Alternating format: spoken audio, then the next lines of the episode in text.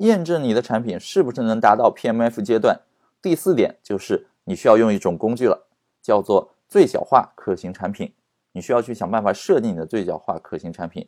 这个最小化可行产品呢，它的英文单词就是 Minimal Viable Product，简称就是 MVP。这个呢，就是我们经常说的 MVP，MVP 嘛。我相信你也听过。什么是最小化可行产品呢？我们先来看这张图。这张图其实反映了我们日常在工作中啊，很多时候你会面临的一个情况。什么情况？有的时候老板要你交一个东西，老板的要求很高，他希望你做这个东西啊，又要便宜又要好。那这种又要马儿好又要马儿不吃草的情况，怎么可能呢？如果说非要有这样一个东西的话，那你需要花时间去等啊，比如说花很长时间去打磨呀，或者说花很多时间去找人等等，这才能实现又要便宜又要好。那有的时候如果老板跟你说又要便宜又要快，那这种你只能很草率的快速的出一个东西，这个时候他会很难看。如果老板要求啊又要好又要快，那这种东西。一定是要钱的。如果你的老板真的很贪心，要三者同时存在，又要便宜又要好又要快，那我告诉你，这样的东西在世界上不存在。那当然，这张图呢是有一些戏谑了，但是我相信你们日常工作中一定会有很多这样的情况发生，也会让你搞得很焦头烂额。所以，所以看到这里你有兴趣，你可以拍下这张图，然后呢发一个朋友圈，假装展示一下你在三节课认真的学习。范冰的这个增长黑客的课程，但实际上呢，是把这张图抛给你的老板看，让他知道说，不要整天给我安排这么大的工作压力的事情，哎，又要便宜又要好又要快，这种事儿怎么可能呢？哈，可以做一个抱怨。那么，什么是我们刚才说的这个 MVP 最小化可行产品呢？最小化可行产品呢，就是指将产品的这个原型啊，能够用最简洁的实现方式把它开发出来，过滤掉那些产品中。原本不需要的这个冗余的杂音和高级特性，而是能够快速的投放市场，让目标用户上手使用，并且呢，能够通过不断的听取用户反馈，掌握出有价值的信息，在这个基础上呢，对你原本的这个原型进行一个迭代优化，从而帮助你尽早的达到 PMF 的这个阶段。其中呢，这个最小化可行产品，或者说最简洁的这个产品原型呢，可以是产品界面的一个设计图。可以是带有简单交互的一个很胚胎的原型，甚至呢可以是一段视频啊，一个公众号啊，啊或者一篇文章，或者在餐巾纸上手绘的几根线条等等，我都见过。它的要求就是最快、最简单的传达你的产品到底是一个什么东西，去验证它。目的呢就是能够尽快接触消费者，验证需求，从而通往这个 PMF。MVP 呢非常适合在一个创业产品很早期的阶段，你越早通过 MVP 尝试。它的效果会越好。有些人觉得，我们融资拿到钱，或者说筹集到一个创业基金之后呢，我们再开始做产品，我觉得没有必要。你可以在考虑自己动身创业，在冒这个风险之前呢，就通过一些很简单、很聪明的方式，把这个 MVP 做出来，然后呢，投到市场上进行一些小规模的测试。如果说这个 MVP 几经打磨，最后证明出来它根本不适合市场。那你就赶紧打消这个创业的念头，就老老实实的，还是在你原来的坑里安安稳稳的做，而不是说冒了很大的风险出来了，最后呢哼哧哼哧创业了大半年一整年，结果发现呢这个产品从根儿上就是一个看起来很牛逼，其实没什么卵用的产品。那这根曲线其实能够很好的反映出来，MVP 它在早期阶段呢不需要做的很华丽，你也不需要追求 MVP 本身有什么增长。它的作用就是，一旦验证产品在某个时间点达到了 PMF，那么你把它开发出来，让你正式的产品能够快速的增长。一个合理的 MVP 应该长成什么样呢？我们来举个例子啊，我们还是拿 Uber 来举个例子。你别看 Uber 这个硅谷独角兽这个产品呢非常风光，但是他们当年的 MVP 真的是非常简陋。比如说最早的时候，它叫 Uber Cab。在最开始的时候呢，这个 app 呢，它只支持 iOS 系统，而且还只有两个基础的功能，一个是就近叫车，另一个呢就是付钱。这个 app 呢，界面里呢没有任何的设计感可言，用户体验呢也不算优秀。据说当时啊，这个 Uber 的 CEO 卡兰尼克还要亲自开车去接单，但是呢，它却恰恰解决了一个核心的问题，它验证出了市场的需求，那就是让人们用最快的速度。最低的价格找到出租车这件事儿被验证出来了，那回头来看今天的 Uber 呢，它不仅界面设计更加美观，体验更好了，还加入了很多一系列这个贴心的功能，比如说行程规划呀、司机追踪啊、时间预估啊、AA 付款啊等等等等，甚至还有一些很游戏化的奖励系统，来帮助产品实现增长，提高司机用户的这个留存。除了 Uber 之外呢，很多互联网巨头啊，他们开发出 MVP 花的这个成本呢，其实都不很高。比如说我们前面提到这个 Instagram，Instagram 呢，它这个开发成本只花了十到三十万美金左右，而且中间这个周期呢，大概三到六个月就已经验证了它非常的符合市场的需求。Facebook 它的前期开发成本呢不到五十万美元，然后花了九个月的时间把它打磨成了一个能够快速增长。能够符合市场的这个需求的一款比较成熟的产品，Pinterest 呢更少，它只花了十二万美元，四个月时间就已经验证出它符合市场的需求了。所以你看 MVP，它相对于传统的方式来说呢，这个成本更低。可能有朋友觉得，哎呀，动辄几十万美金，算一算好像也不少钱。但是你要知道，这是在硅谷那边，那很多硅谷的科技公司呢，融资起来相对容易，而且。这个金额呢，在美国创业圈来说呢，真的是一笔比较小的投入了。所以你看，MVP 它能够给你带来哪些优势呢？第一个呢，就是能够帮你节约开发成本，不需要你烧很多很多钱，烧个几百万、上千万，最后发现这样一个商业模式从根儿上就站不住。第二点呢，就是去测试你的商业模式。MVP 它的存在，它的价值就是去帮你验证市场，就是去帮你测试商业模式。这是你创业早期最重要的一件事儿。第三点，MVP 呢能够帮你获得第一批的用户，甚至是付费用户。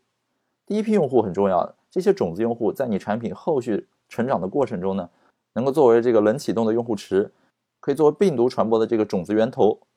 同时，如果你的这个 MVP 能够吸引到一些人来付费的话呢，说不定能够解决你产品项目早期的一些运营成本，甚至早早的就帮你能够盈亏平衡。那这对你融资来说呢也是非常有价值的。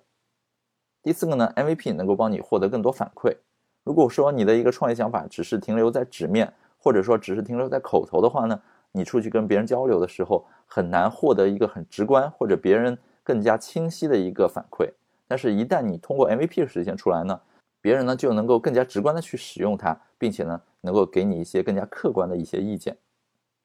第五个呢，就是 MVP 能够帮你吸引投资人。如果你只是有一个商业计划书，空口说白话，那么可能有些投资人会被你打动，那可能更多只是看中你这个人、你的背景，而不是项目。但如果你能够拿出 MVP 来的话呢，这个说服力肯定就不在一个层面上了。所以以上呢就是 MVP，它可以给你带来哪些优势？MVP 是否有失败的风险呢？那答案也是肯定的。很多年以前呢，美国有一位程序员，他注意到。设计师们呢，需要针对客户的需求，对一版稿子做多次的修改，而这个发稿件，然后等待客户建议，然后再修改、再发稿的这个整个过程啊，非常的繁琐。那当时的网盘工具呢，也不发达，极大的限制了设计师的这个工作效率。于是呢，他创业做了一个在线工具，叫 Compositions。设计师呢，可以把样稿、图片上传到这个网站，然后分享给客户，快速获得反馈建议，进行修改。那整个工作原理呢，其实就是一个在线相册加网盘。由于这个工具呢是给设计师用的，所以这个美国的程序员呢，他特别注重 UI 啊、UX 啊这些设计，在 MVP 的版本上呢花费了大量精力。同时呢，程序员出身的他还坚持对整套代码进行了编写和优化，这个呢又浪费了一点时间。然而，当这个产品正式开始推广的时候呢，问题来了，UI 呢并不是设计师的核心诉求。事实上呢，这些设计师并不想给客户多次改稿子，反而希望反馈和改动越少越好。最终呢，这个工具没有解决设计师们的核心问题，创业以失败而告终了。所以，这个美国的程序员他在分享失败的经验的时候呢，劝诫大家：一个漂亮的 UI 并不是成功的关键，而是要满足用户的真正需求。那这个呢，就是一个 MVP 它失败的案例，它其实本质上呢违背了 MVP。的一个很重要的原则，那就是尽可能快、尽可能简单的、尽可能最直接的去触达你的想验证的这个人群的需求，而不是说做一些很花哨的表面功夫。那么那些呢，可能会导致你这个 MVP 的失败。讲完了失败之后呢，我们还是来看一些成功的案例。那前面提到的美国硅谷的那些成功的案例呢，你可能觉得他们动不动还是要花个几十万美金，这个 MVP 成本还是太高了。那下面呢，我们来分享一些国内的案例，来看看更加聪明智慧的这个国人，他们是怎么降低这个产品 MVP 的这个成本的。第一个，大众点评。大众点评的这个创始人张涛啊，当年只花了三天时间就做出来大众点评最早的一个网页。以前呢，他很羞于给别人看这张图啊，因为太丑了。但是呢，后来他觉得这张最简陋的网页其实就是一个 MVP。那个时候他没有跟任何的饭馆签任何的协议，而是将旅游手册里的一千多家饭馆呢直接录入这个网站系统。他就想验证一件事儿，就是网民在一家饭馆吃完饭是不是愿意进行点评。那这个认知呢，是获得大众点评商业模式最重要的一个起点。当时呢，他们还是无意识的做 MVP 啊，现在他们已经会主动的去选择这样的产品策略了。举个例子，大众点评呢，现在想切入这个餐馆定位的服务。市场上有很多这个解决方案，比如说电话预订。在经过一番研究之后呢，点评想用一种声讯电话的模式。简单的说呢，就是用户在手机上提交一个预订的请求，然后呢用技术把文本转为语音，之后呢通过这个声讯电话服务商把用户的要求发送给相应的餐馆，餐馆呢可以简单的通过按一或者二来选择是否接受预订，最后呢大众点评把这个预订结果短信通知给用户。这个解决方案呢听起来很漂亮，但是呢，开发这套系统至少需要三个月的时间，而且呢，他们也不确定用户是不是愿意通过这种方式，也就是电话来预定这个餐位。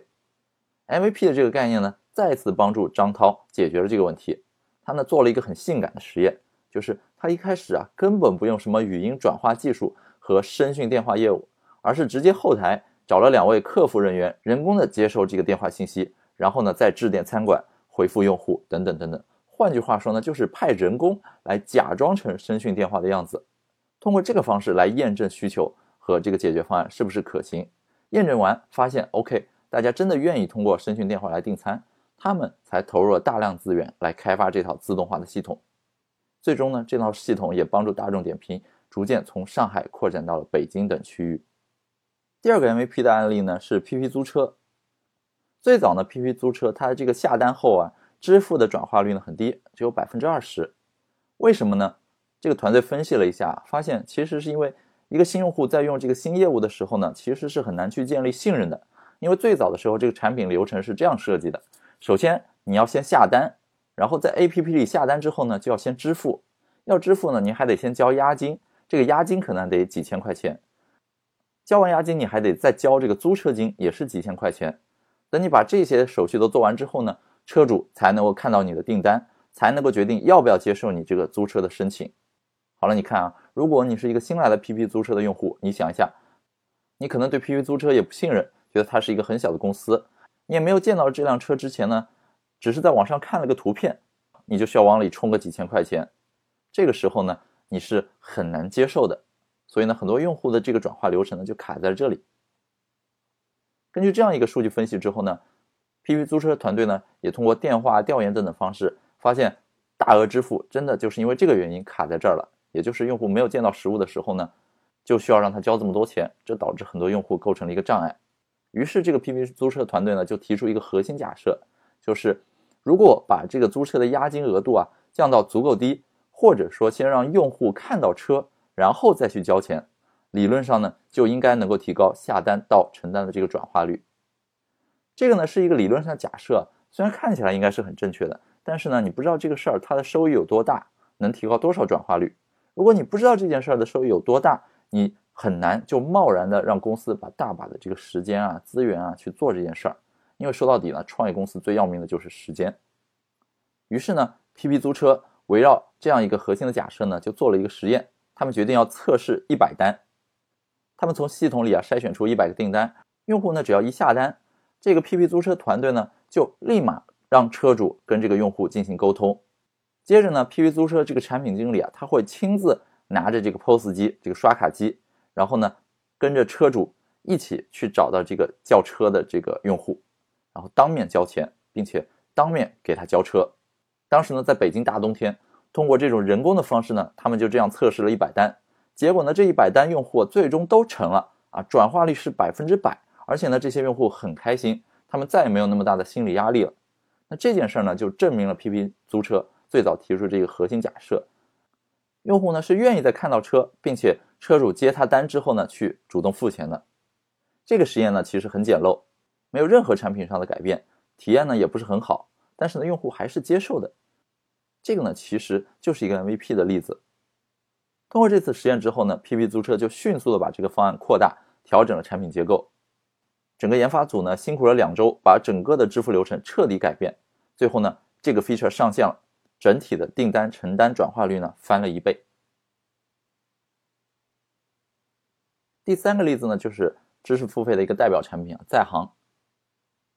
在行它面对什么问题呢？世界上有两类知识，一类是这个公共性的知识，一类呢是个性化的知识。公共性的知识你在 Google 上、在百度百科里都能查到，它的解决方案是普世的，答案对大多数人都有效。同时呢，也因为对大多数人都有效，所以呢，贡献答案的人会很多。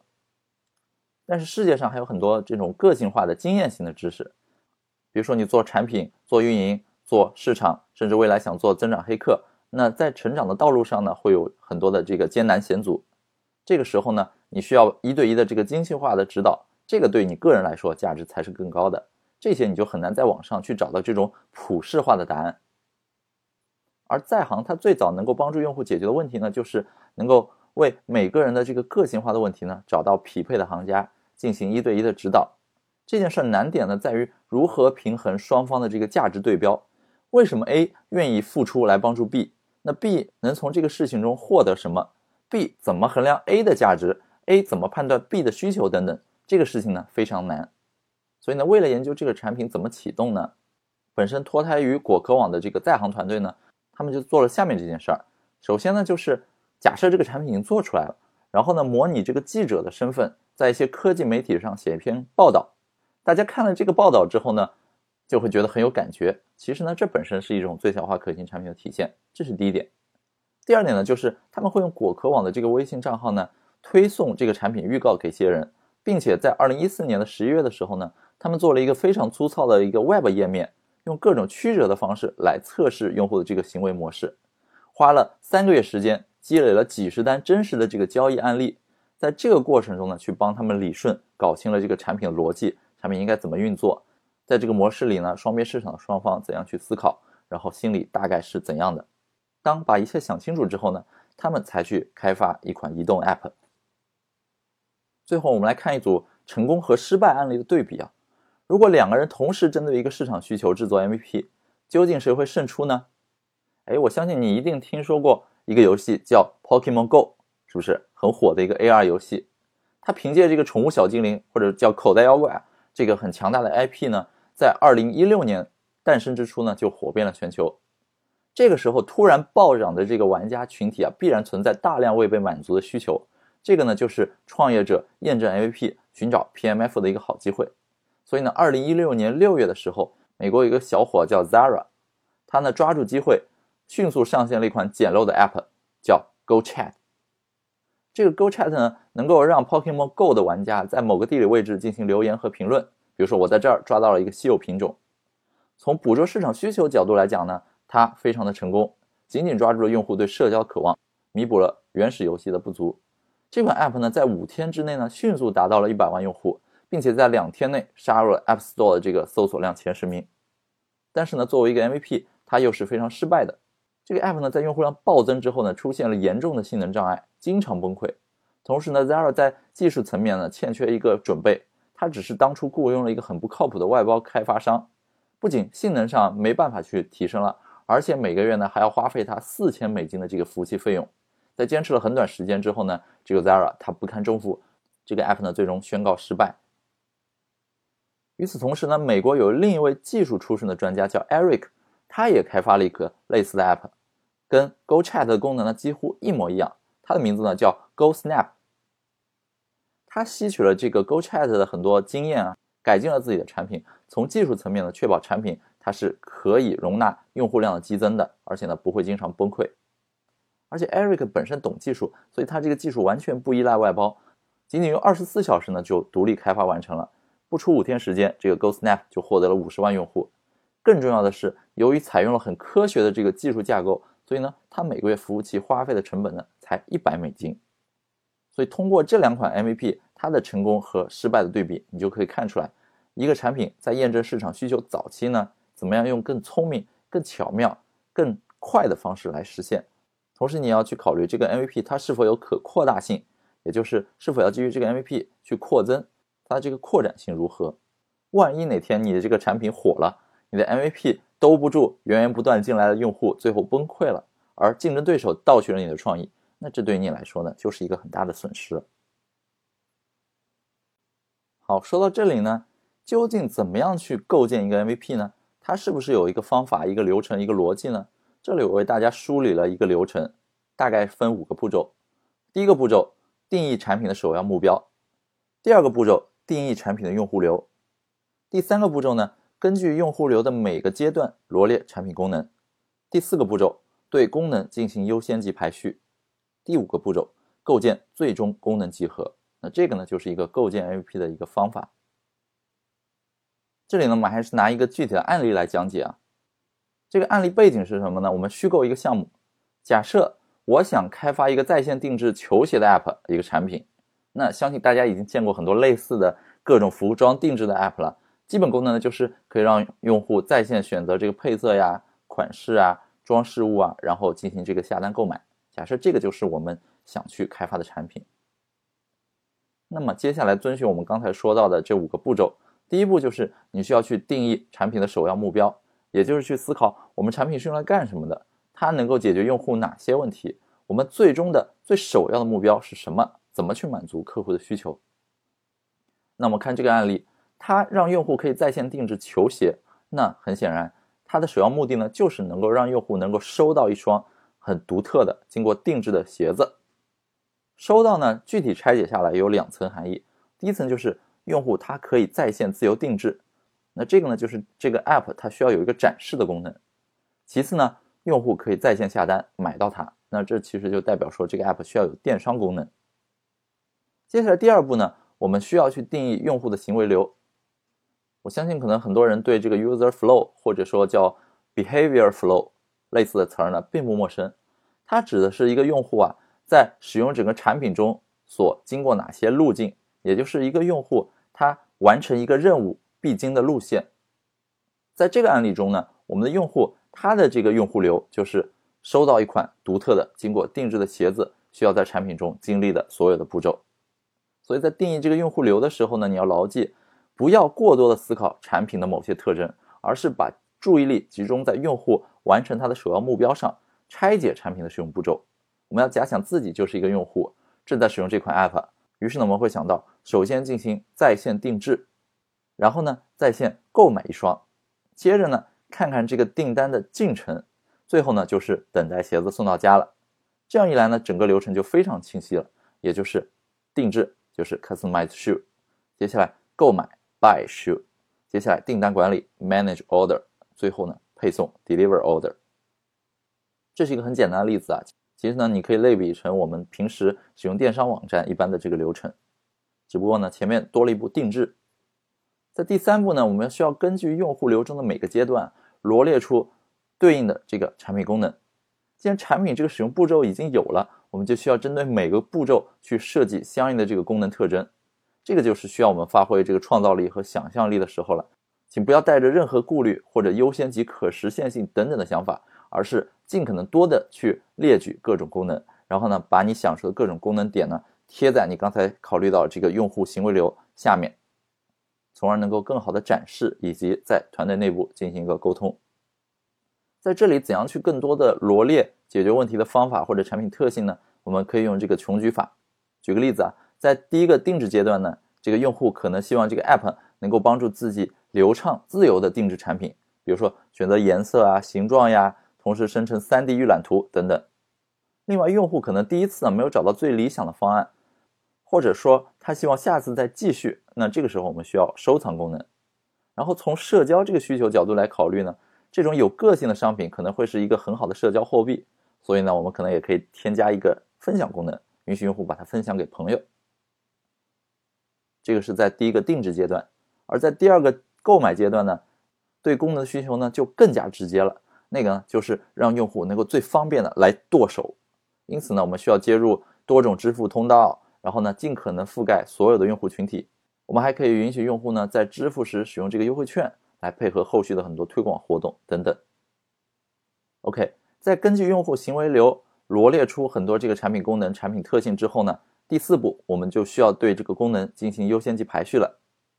大家都知道，不同的产品功能呢，设计起来这个难度啊区别很大，最终带来的收益呢，并不一定能跟我们这个劳动量成正比。因此呢，我们要优先做那些执行简单、对产品提升最大的功能。这个时候，我们需要问自己五个问题，也就是：第一，它对于完成这个步骤有多重要；第二，多少用户会使用它；第三，它的这个使用频率高吗？第四，它能给用户带来多大价值？最后第五，它存在风险吗？对于这个五个因素呢，你可以在那个头脑中啊，对他们进行一个打分，比如说一到十分，然后把前四项的这个一到十分呢相加，最后减去第五项的这个风险的评分，最后总分越高的一个 feature 呢，你就可以考虑优先做，它的这个优先级就越高。有了一个优先级排序之后呢，你就可以去重新规划哪些任务它的这个优先级提升之后优先来做，哪些任务我们就把它放一放。如果说你的团队习惯用一些自动化的这个任务看板工具，或者喜欢在墙上、在玻璃上去贴这些便签条的话呢，你就可以重新组织一下这个便签条它的位置，把重要的东西提上来，把一些次要的东西呢给降下去。那在我们这个定制球鞋的案例里呢，高优先级的功能有哪些？可以是有选择颜色、尺码、生成 3D 效果图。那比较中优先级的呢，可能就是收藏，而最低优先级的这个应该就是分享给朋友了。好，经过了上面的第四个步骤呢，现在我们就来到了最后一个步骤，也就是最关键的构建最终功能集合。这里 MVP 优先考虑的功能，就是在上一个步骤里我们优先级最高的那些功能。那这个时候我们就应该优先设计。如果你用看板或者便签条的话呢，你可以在下面加一条线，把这个优先级最高的给它划分出来。在这个 MVP 线之上的，也就是优先级最高的呢。这个就是你应该去优先设计的功能，而第一排那一定就是最重要的骨架，是你是你构成这个 MVP 的必要不充分条件。那在我们这个定做球鞋的 App 的例子里呢，MVP 它需要的重要的功能，那就是选择尺码、颜色、微信付款、查看订单以及物流追踪。那这个呢，就是怎样去构建一个 MVP，一般比较通用的步骤。那各位呢，可以根据自己的具体情况来更加灵活的去考虑怎么去构建 MVP，找到最适合你的、成本最低的一个方式。